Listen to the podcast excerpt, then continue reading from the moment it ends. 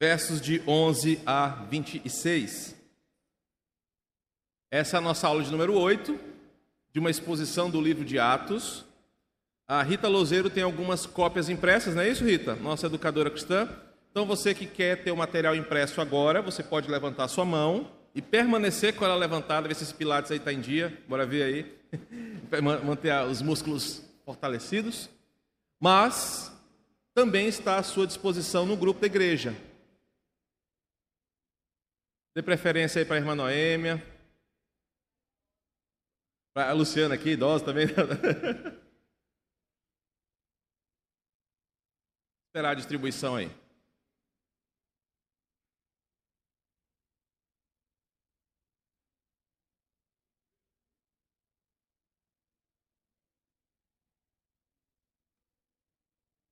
Ok?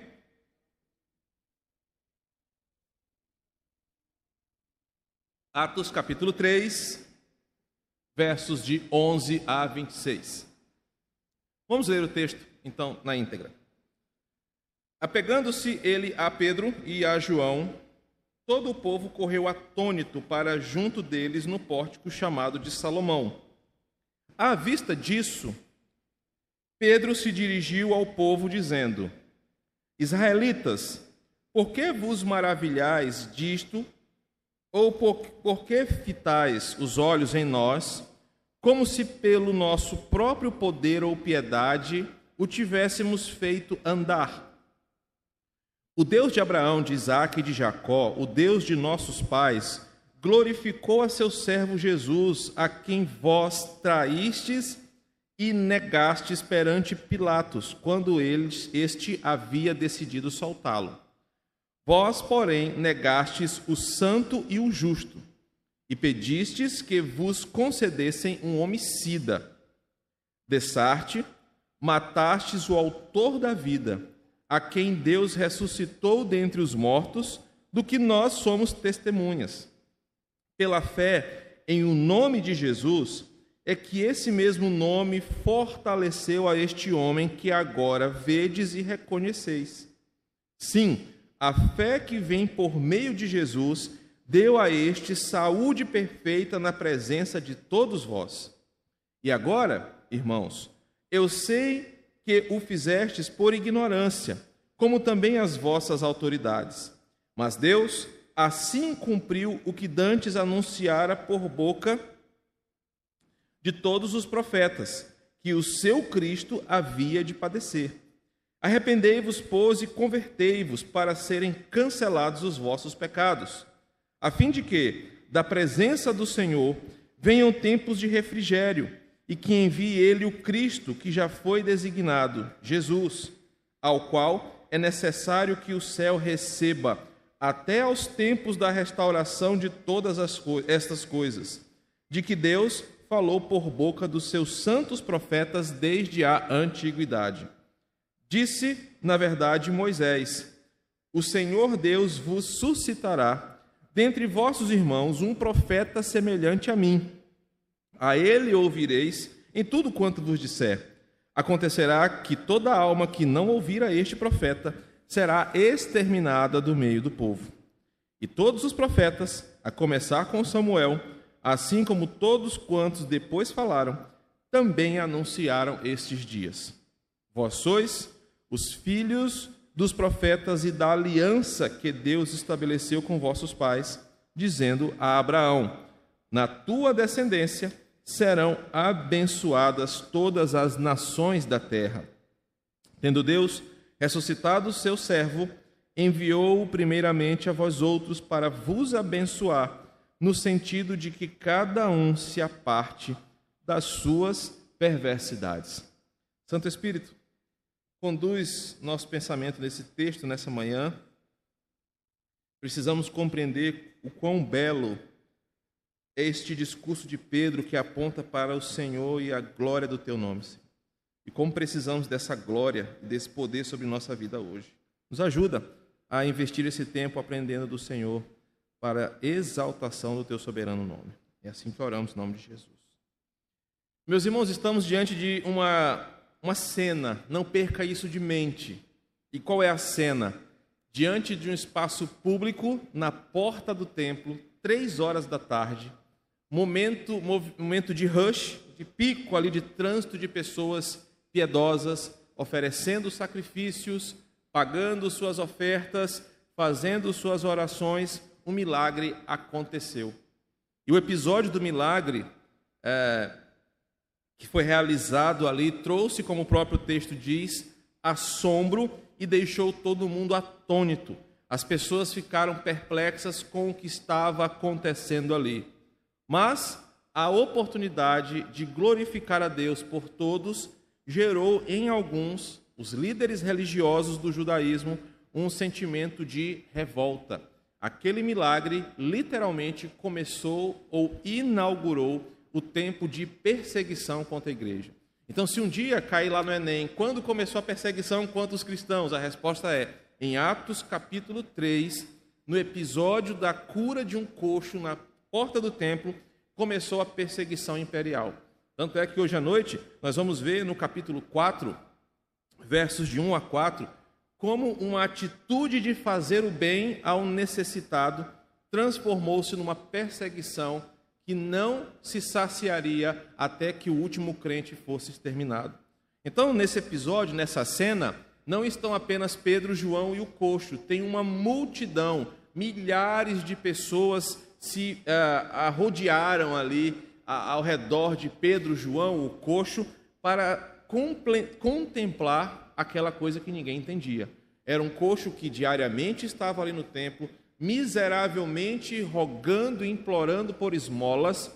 De repente, sem muito alarde, aquele homem salta, seus pés se firmam e ele passa agora a viver para a glória e o louvor de Deus. Então, o povo atônito parece esperar que algum dos envolvidos ali traga uma explicação lógica, sensata para o que aconteceu. E aí Pedro, mais uma vez, em momentos de crise, aproveita o tempo para explicar e mais do que isso, para pregar a Jesus como Senhor de tudo aquilo. É a segunda vez pública em que Pedro toma a dianteira para falar em nome dos discípulos, em nome dos cristãos e aproveitar a oportunidade para pregar o Evangelho. E é sobre isso que esta unidade de hoje pela manhã nos ensina, e nós vamos ver em detalhes esse discurso de Pedro e aprender a pregar sobre Jesus em qualquer oportunidade que nós tivermos. E aí, Pedro, logo de início da, do versículo 11, ele soluciona um possível mal entendido da situação. Isso está no versículos 11 e 12. Quando as pessoas pensam que o poder está no próprio Pedro. Ah, por ser ele o personagem que, olhando para aquele coxo, disse: Levanta, anda. As pessoas tinham mal entendido, achando que ele era alguém especial, alguém poderoso, porque nós temos essa tendência a achar que a pessoa é que tem o poder, a achar que a glória é sobre o indivíduo e esquecemos que todos nós somos, nas mãos de Deus, vasos, instrumentos que a glória e o poder não vêm de nós, que o bem não flui de nós, mas passa por nós vindo do Senhor. E aí Pedro é, sabiamente faz questão de explicar que não é por causa dele, versículo 12, não é por causa do poder de Pedro, mas pelo que o Senhor fez é que aquele, aquele milagre aconteceu. Então ele passa a explicar sobre o poder de Jesus falar sobre a glória de Deus e trazer a oportunidade de arrependimento e conversão àquele público. Perceba que no versículo 12, Pedro confronta o povo dizendo: Vem cá, vocês estão impressionados uh, com o que aconteceu, ou vocês olham para nós como se nós fôssemos os poderosos? Não, o poder não vem de nós. Lembrem-se, eh, nós aqui, pouco tempo antes, lá em Atos capítulo 2, Deus derramou sobre aquela igreja um poder sobrenatural. No primeiro momento, um discurso em vários idiomas, multilinguístico, pregando a grandeza de Deus. Mais uma vez, Deus usa a comunidade de discípulos para a grandeza de Deus, só que agora não verbalmente, com um poder milagroso.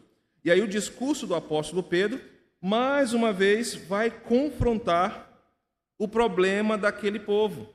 Porque ao falar de Jesus, versículo 13, o Deus de Abraão, o Deus de Isaac, o Deus de Jacó, o Deus de nossos pais, glorificou a seu servo Jesus, a quem vós traístes e negastes perante Pilatos, quando este havia decidido soltá-lo. Pedro aproveita para dizer o que aconteceu aqui foi Jesus. Aquele Jesus que ele pregou anteriormente, aquele Jesus que andou entre nós, que fez milagres, que multiplicou pães e peixes, que deu vista aos cegos, que ressuscitou o morto, que andou sobre as águas. Esse foi quem fez esse milagre aqui. Nós somos apenas instrumentos dele. E agora, mas vocês o traíram, o mataram, e agora vocês vão ver o problema que vocês têm nas mãos. E aí o discurso de Pedro vai terminar com esse apelo. Porque o interessante, uh, o interesse especial desse sermão não é apenas condenar os judeus, mas é dizer o seguinte: olha, uh, Jesus age no meio do seu povo, Jesus age através dos seus, ele é poderoso. Vocês têm um grande problema em mãos, vocês traíram e negaram a Jesus, mas ele ainda assim oferta a vocês graça, amor e misericórdia. Por isso é um discurso muito belo e que nos ensina muita coisa é, nesta manhã. Como eu disse, os versos 11 e 12, Lucas relata que o homem curado apegou-se a Pedro e a João. Ora, não é de se esperar diferente. Ele viu que daqueles homens fluiu uma virtude, ele fora curado milagrosamente. E a palavra que apegar-se, ele fica próximo, sobre a tutela. Ele está ali andando com aqueles homens, sabendo que dali virá uma coisa boa recém-curado e com a sua vida impactada pelo poder de Jesus, aquele homem estava certo que andar com Pedro e João era a melhor opção para a sua vida. De cara, nós já temos um ensinamento para nós. Querido, você e eu, nós tivemos a nossa vida mudada em Jesus, em diferentes aspectos morais, comportamentais, mas todos de igual modo espirituais, tivemos a nossa vida mudada. E esse primeiro momento, esse primeiro contato com o texto já nos ensina algo importante. Você, quando reconhece que Deus mudou a sua vida, deveria apegar-se a esses discípulos, a essa família de fé chamada igreja, que está unida em Jesus. A reação de quem entende um milagre, de quem entende a bênção, deveria ser igual a desse coxo, a de apegar-se aos discípulos, porque ele entendeu que naquele lugar, com aquelas pessoas, sobre aquele poder, é que tem a nova vida. Entendeu o raciocínio? Por que, que a igreja cresce? Porque a igreja ela é a, o agregar de pessoas que reconhecem que Deus mudou a sua vida. Por isso que não dá para ser crente sozinho, não dá para ser crente isolado, porque ao reconhecer a nova vida, a resposta do nosso coração deveria ser andar juntos, agregados, apegados à comunidade de fé. Esse homem viu que, junto daqueles homens e do grupo de discípulos, ele teria uma nova vida muito melhor do que a sua vida anterior. Claramente, o que está acontecendo aqui, como eu disse, é um alvoroço. Eles estão na porta do templo, então imagina uma confusão de milhares de pessoas na porta do templo, um lugar público onde as reuniões aconteciam, compra e venda de ofertas, de animais. Havia um tumulto ali. Pedro aproveitou esse alvoroço para enaltecer o nome de Cristo, porque ele sabia que aquele momento seria oportuno para falar da glória de Deus. Dos versos 13 ao 15, a explanação de Pedro começa contextualizando uma coisa que nós precisamos receber hoje pela manhã. Pedro vai enfatizar a presença real de Deus no meio do seu povo. E aquele homem sendo curado ali é uma prova disso. Por vezes nós, hoje, temos uma tendência a achar que a fé é uma coisa tão desligada de uma prova real de vida que nos tornamos religiosos. E se você não percebe isso, é só você analisar como você lida com a sua fé durante a semana. Por vezes nós achamos que fé é uma parte da nossa vida. Mas quando nós olhamos para o cristianismo verdadeiro, a Bíblia diz que nós vivemos pela Então, os negócios que você faz, as decisões que você toma, as comidas que você come ou não come, as reações que você tem no seu dia a dia, as palavras que saem da sua boca. A Bíblia diz que nós vivemos pela fé, então todas essas coisas são pela. E esse é um ponto importante aqui. Se eu vivo pela fé, a fé não é só uma coisa que eu desenvolvo no domingo. Ah, hoje é o dia de eu ir para a igreja, então hoje a chave, da, a chave da fé vai ser ligada. Mas quando você está lá no meio de uma fila da lotérica, segunda-feira, para pagar um boleto que está atrasado, você está vivendo pela fé. A forma como você reage às pessoas grosseiras, às pessoas mal educadas, às pessoas boas de coração, né, que falam com você, são manifestações de fé. A decisão sobre que roupa vestir, que roupa não vestir, que foto postar, que foto não postar, todas essas coisas são feitas pela fé. E nós precisamos entender isso. Essa fé manifesta que Deus está no meio do seu povo, agindo entre nós. E ele age, por vezes, com milagres, com mudanças de coração, com bênçãos, com livramentos, com coisas que às vezes nós nem percebemos, mas que são de Deus sobre nós. Aquele milagre era uma prova de que Deus ainda agia no meio do seu povo e de que naqueles dias de Atos ele fazia por meio do seu servo Jesus. Pedro escolhe essa nomenclatura porque ele tem em mente Isaías 52, 13, da profecia sobre o servo Jesus que faria a obra de Deus. Então Cristo havia vindo, havia estado nesse mundo, assumindo a sua forma de servo para servir ao Pai. E é esse Jesus que está manifestando a glória de Deus entre aqueles homens que estavam ali presentes. Pedro enfatiza ainda o grande problema dos judeus ali. Olhe para o texto e perceba o quão enrascado esse povo estava. Cristo sendo poderoso, Cristo sendo o Filho de Deus Altíssimo, aquele a quem o próprio Pai do céu glorificou, ele vai dizer que aqueles homens traíram Jesus, negaram Jesus, condenaram injustamente, preferiram um homicida em lugar dele, mataram o autor da vida, ou seja, tudo o que eles não deveriam fazer, eles fizeram. Isso está nos versículos de 13 a 15.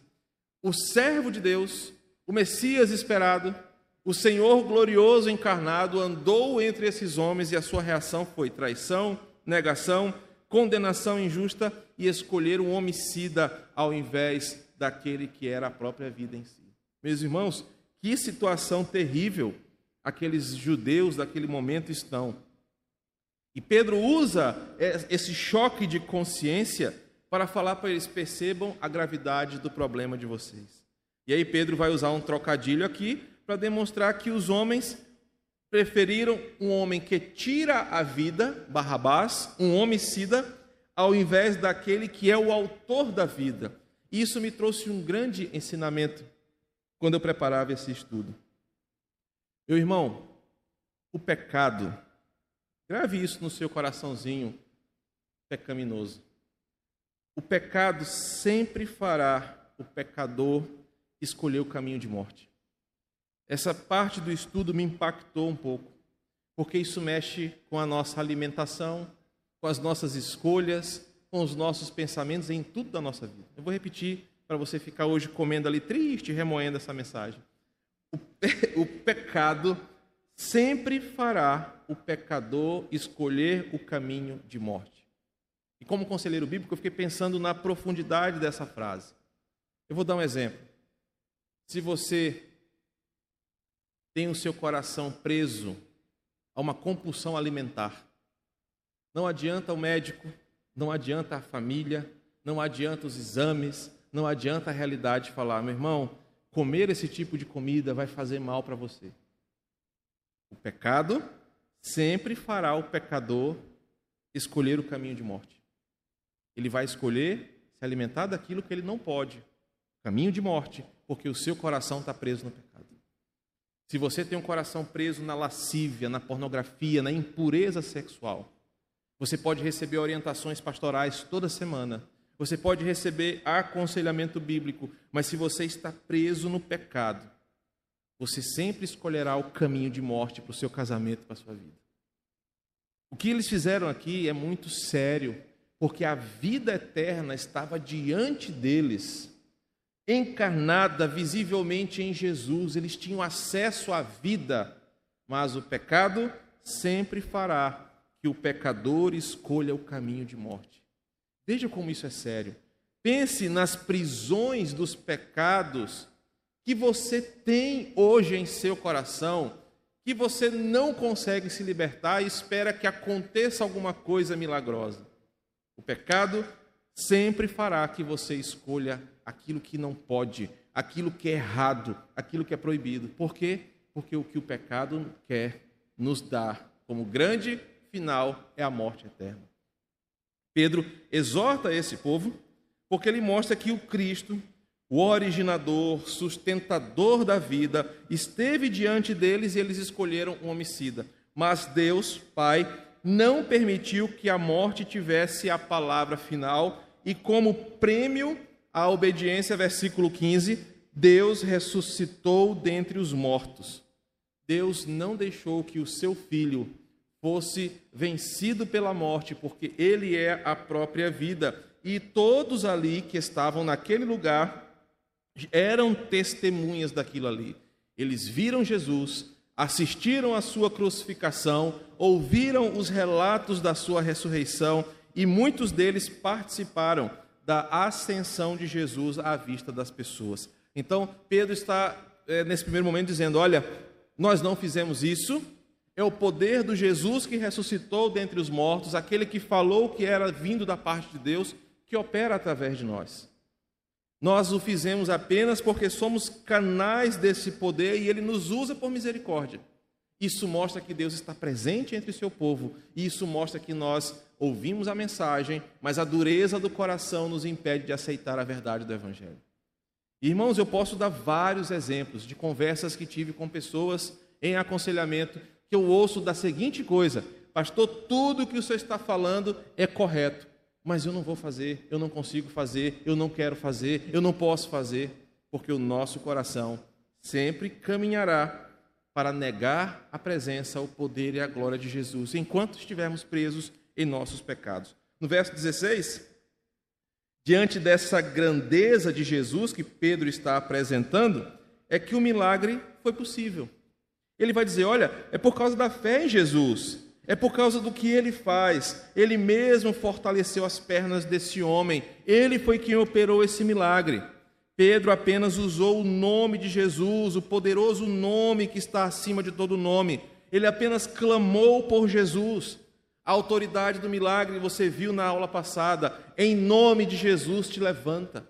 Isso nos mostra que o poder e a glória sempre são deles, sempre são dele. O poder e a glória sempre será de Jesus. Nós não temos poder em nós, mas o que fazemos é pela fé, pela fé nesse nome. Uma fé pessoal, uma fé poderosa que faz coisas sobrenaturais acontecerem. Mas eu quero levar o texto para um outro patamar. O exercício do estudo hoje para uma questão mais pessoal. Meu irmão, alguém aqui orou, Pedro, para um milagre de um coxo acontecer em nome de Jesus. Uau! O nome de Jesus é poderoso. Mas se eu estou casado há 14 anos com Lely, é em nome de Jesus. Porque todo dia um milagre em nome de Jesus age em nossa vida. Se você está aqui hoje, é porque o um milagre em nome de Jesus está sustentando você. Precisamos perceber que nesse ponto um milagre poderoso aconteceu em nome de Jesus mas nós temos acesso a esse mesmo nome que nos faz poderosos milagres todos os dias. Acordarmos em nome de Jesus, vivermos em nome dele, dormirmos em seu nome, tudo isso é um milagre que nós temos acesso quando nós pedimos para ele nos ajudar e nos direcionar. Alguns pensam que Jesus só age diante de um milagre poderoso, quando cai fogo do céu, quando mortos ressuscitam, quando sai água da pedra, quando coisas mirabolantes aconteçam. Mas saiba que o crente vive pela fé, uma fé em nome de Jesus. E você precisa reconhecer isso. seus filhos, sua esposa, seu marido, seu trabalho, a sua vida toda é um milagre, um milagre da parte de Jesus para você. Pedro está dizendo que é por causa de Jesus que essas coisas aconteceram. O poder não vem dele, mas vem de Jesus. E isso é uma coisa que nós devemos aprender.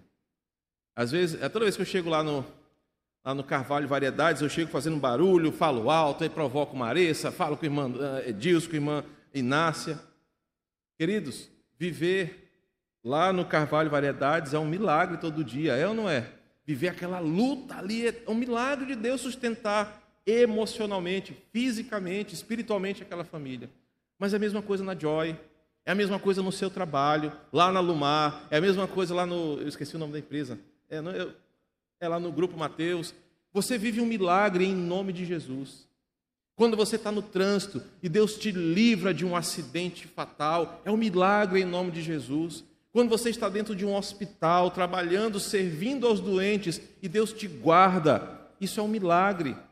Nós precisamos reconhecer que nós vivemos 24 horas do nosso dia, um milagre em nome de Jesus. Agora, existe uma contrapartida. O quão grato nós somos pelos pequenos milagres diários. É por isso que eu não oro abençoando o carro de ninguém, eu não oro ungindo casa de ninguém.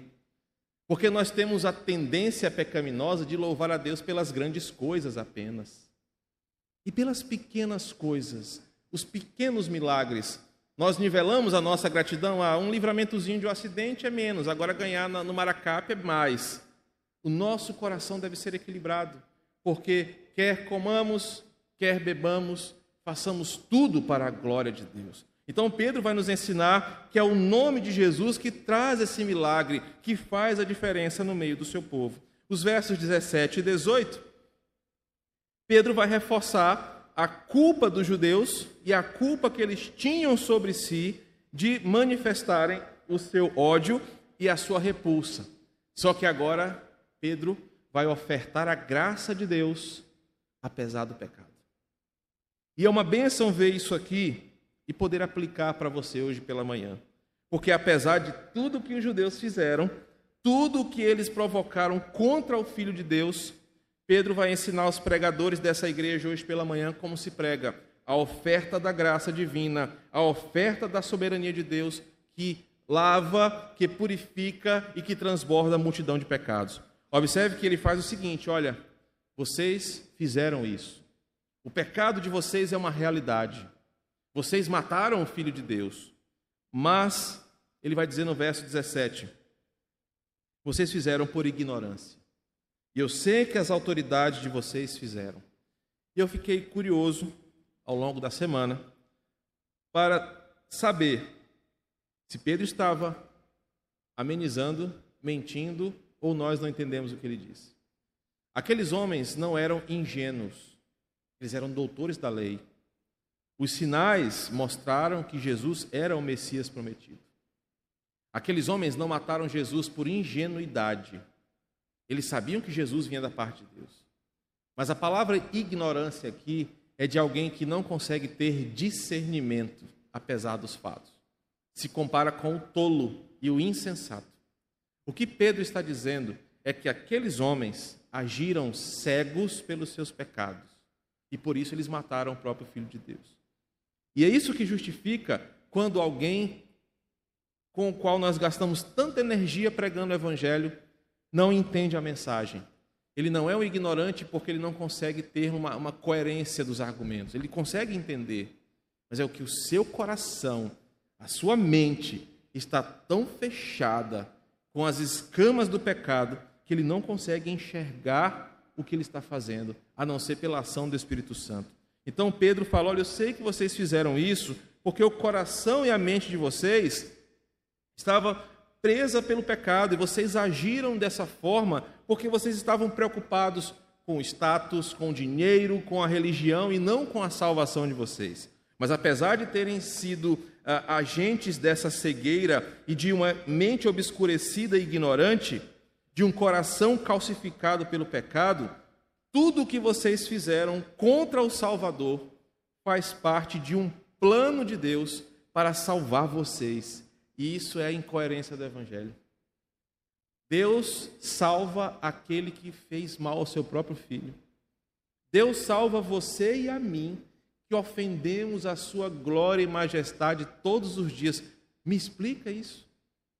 Me explica esse amor e essa graça que não diminui, apesar de tudo que eu faço de propósito para ofender esse Deus.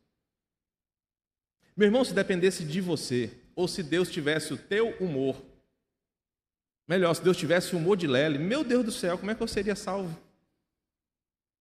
Porque Deus ele não leva em consideração questões que nós consideraríamos.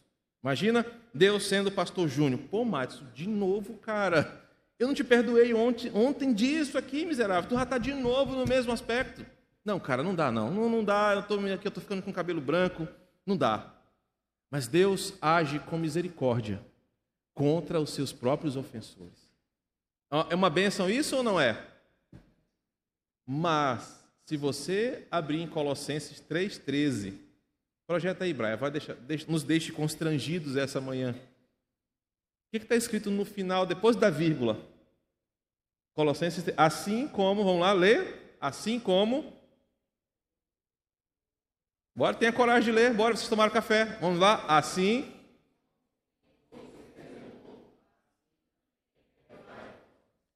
com que direito cristão você acha que não deve perdoar as pessoas que pecam contra você o mesmo pecado todo dia? Que direito nós temos de não dar segunda chance, terceira, quarta, quinta chance para as pessoas? Entenderam a conexão? Eu me fiz claro nesse sentido. O texto está dizendo: Deus permitiu que vocês, miseráveis pecadores, matassem o seu próprio filho isso era para o bem de vocês, oferecendo salvação e graça para vocês. Ele está dizendo que nós pecamos contra esse Deus e ainda assim ele nos oferece graça, perdão e misericórdia. Até aqui tudo bem? Só que Colossenses vai dizer, da mesma forma que ele faz conosco, nós devemos fazer com as pessoas. Maridos, por que, que você se acha no direito de não perdoar a tua esposa quando ela comete o mesmo erro com você dia após dia. Esposas, por que, que vocês acham que têm o direito de olhar para o casamento de vocês e dizer: não, não tem jeito, pastor? Fulano não muda, ele continua deixando a toalha em cima da cama, ele continua não baixando a tampa do vaso, ele continua deixando o prato sujo na mesa. Não, é, agora é a hora aqui dos olhares, aqui, né, Braga? Tá certo? Eu nem olhei para a Lélica, senão ela rezou assim. Ó. Por que, que você tem o direito de achar que chega um ponto no teu casamento que a coisa se torna insustentável? Quando eu trabalho com casais, esse é o momento mais constrangedor do aconselhamento. Porque nós colocamos um limite onde o próprio Deus não coloca de perdoar e dar nova chance às pessoas. Porque se ele fosse usar a mesma régua para você, certamente o seu destino seria sapatear nas pedras quentes do inferno. Mas ele perdoa você, mesmo quando você o ofende pessoalmente, como foi o caso aqui. Então, uh, ou seja, Deus usa por vezes, usou o próprio mal voltado contra o seu próprio filho, é a pregação de Pedro, para transformá-lo em um bem, uma graça perdoadora até mesmo para os torturadores e assassinos do seu filho. Essa era uma oferta de amor que não pode ser explicada por questões humanas.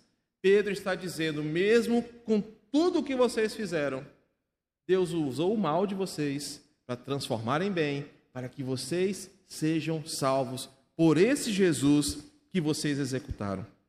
No verso 19 em diante, a pregação de Pedro caminha para o fim e, após exaltar a Cristo, apresentar o problema real dos seus ouvintes, oferecer a graça, ele chama para o arrependimento. Pedro está ensinando os pregadores a pregarem, ele está ensinando como nós devemos pregar. E o final do seu sermão é chamando os pecadores para uma atitude de responsabilidade diante da mensagem. Mais uma vez, a exemplo do seu primeiro sermão, vemos que a pregação da palavra termina com um confronto. O que que o ouvinte vai fazer com essa mensagem? Mais uma vez, Pedro termina o sermão deixando a responsabilidade nas mãos do seu ouvinte, dizendo o seguinte: Olha, vocês agora sabem a verdade. Não tem como sair daqui neutro, não há neutralidade após ouvir uma mensagem do Evangelho. Ou você vai agir em obediência e arrependimento, em humildade, ou você vai confirmar que você é um condenado, um ímpio e não vai obedecer ao Evangelho. Pedro diz: arrependam-se, verso 19. Ou seja, voltem deste caminho, abandonem esse estilo de vida que leva vocês para a condenação, mudem, mudem a forma de viver de vocês. E o resultado disso é: a dívida de vocês será cancelada, não haverá condenação, não haverá mais nem, ninguém com autoridade para os condenar. Abra comigo a sua Bíblia em Romanos, capítulo 8 verso 1. E eu peço que alguém com a voz bem bonita, só não pode ser Lélio, que ela está ainda fraquinha falando, mas leia Romanos 8, 1. E leia com coração, por favor. Romanos 8, 1.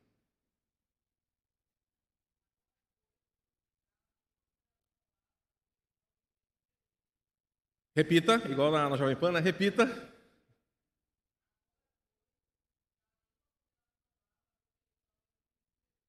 Olha o que Pedro está dizendo. Arrependei-vos, convertei-vos, para que sejam cancelados os vossos pecados. Meu irmão Pedro, ele está nos. É, quem acha que Pedro era um, um tapado, um iletrado, um inculto, não entende quem era Pedro. A pregação dele é perfeita, é cirúrgica, e ela chega nesse ponto. Mas, Pedro, você não está entendendo, cara. Eu fui o cidadão que segurou o prego para o outro bater o martelo na mão de Jesus. Pedro, foi eu quem estava com a lança lá na hora e furei a Jesus.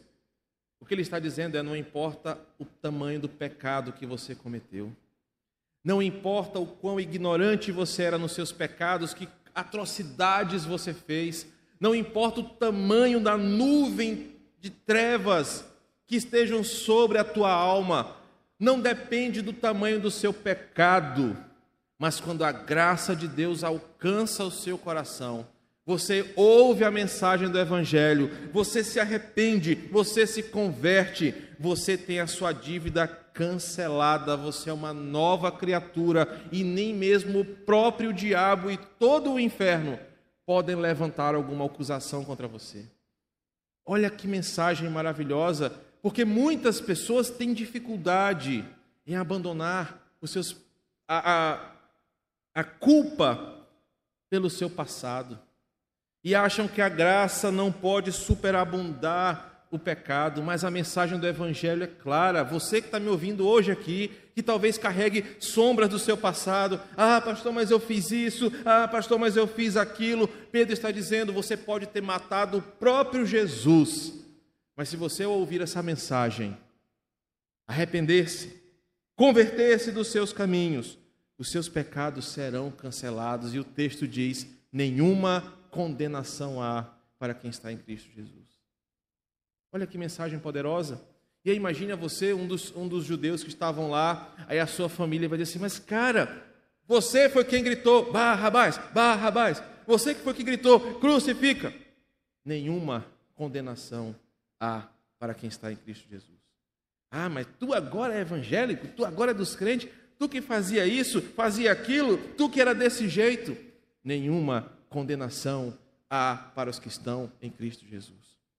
Ah, mas e aquilo que eu fiz em 1974, ah, mas aquilo que eu fiz em 1992, naquela tarde chuvosa do meio do ano, nenhuma condenação há para os que estão em Cristo Jesus.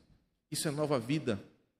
Isso é liberdade que só o Evangelho pode dar. Pedro está dizendo que em Cristo as nossas dívidas são canceladas, não há acusação espiritual contra nós. É uma resposta que nós damos ao Senhor e que, em contrapartida, nos justifica, nos santifica, nos regenera, porque é Ele quem faz isso em nós para a glória de Deus e isso é nova vida. Vejam como Pedro está oferecendo àquele grupo o que nós deveríamos receber e oferecer para os outros. Dos versos 20 ao 24, Pedro apresenta um segundo benefício para quem obedece ao chamado do Evangelho, que é o seguinte: enquanto essa promessa, a promessa de nos encontrarmos com Jesus na glória, não se cumpre, Deus está nos usando aqui para alguma coisa. E cá estamos nós. Eu almejo o dia de me encontrar com meu Senhor. Eu ainda creio que não tardará a volta de Jesus. Eu creio que ainda em vida eu verei a volta do meu Senhor.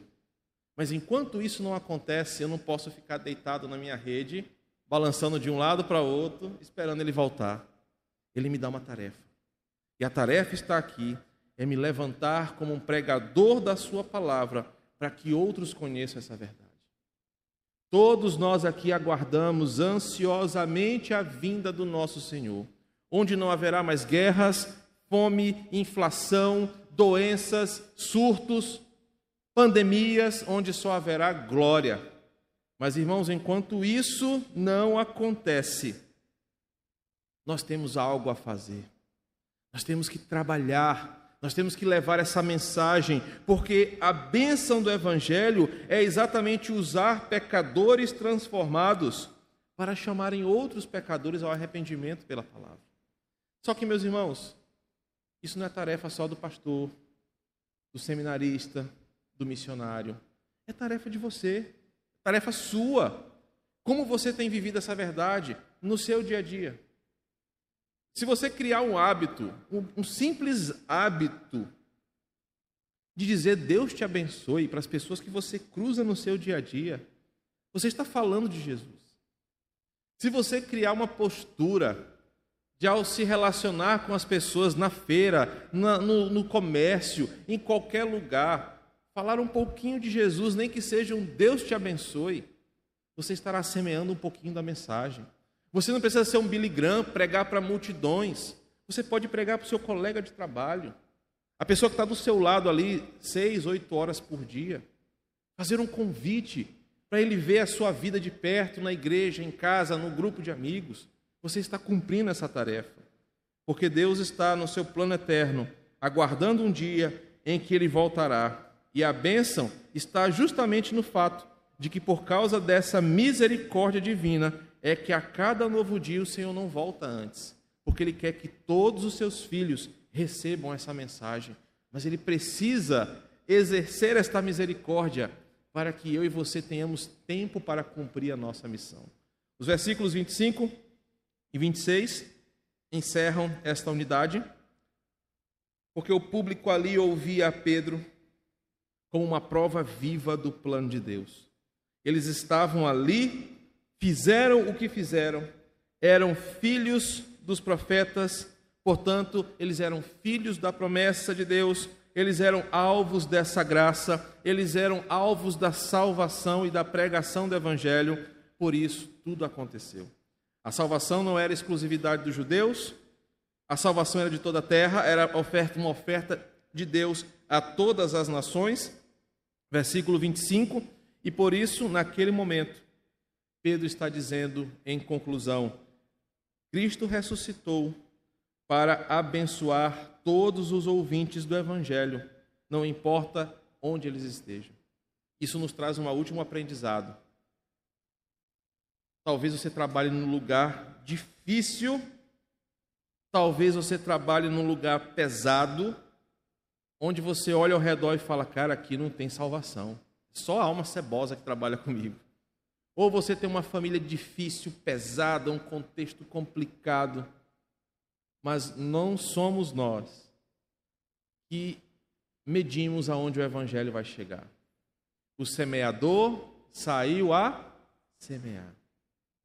O nosso papel não é olhar assim, imagina, né? Quem olha para Manel e fala, para Manel, crente, né, cara? A salvação alcança quem quer. E eu não sei porque o pessoal identifica Manel comigo lá no seminário, né? Duas almas cebosas andando junto ali. Quem diria que a salvação chegaria não a Manel, não a mim, mas em você? Deus salva quem Ele quer. onde Ele quer. E essa é a mensagem final, a ressurreição de Cristo. Ela é uma oferta a esse mundo, uma oferta graciosa de libertar os que estão presos nas prisões espirituais e dar a eles nova vida. Mas para isso, irmãos, eu preciso fazer o meu papel, eu preciso semear, lançar a semente do Evangelho e pregar a ressurreição desse Cristo. Nos cinco minutos que me restam, eu quero transformar o sermão de Pedro em uma coisa útil para nós, hoje, mais do que já está sendo, mas coisas práticas, coisas aplicáveis. Em primeiro lugar, meus irmãos, a unidade nos mostra que há uma oportunidade sempre para que o evangelho seja pregado em qualquer circunstância. Pedro usou um tumulto para pregar sobre Jesus. Sempre existirá uma possibilidade de você falar de Jesus e apontar para ele. Foi isso que Pedro fez ao aproveitar a oportunidade do tumulto e do milagre para tirar o foco de si e apontar para Jesus.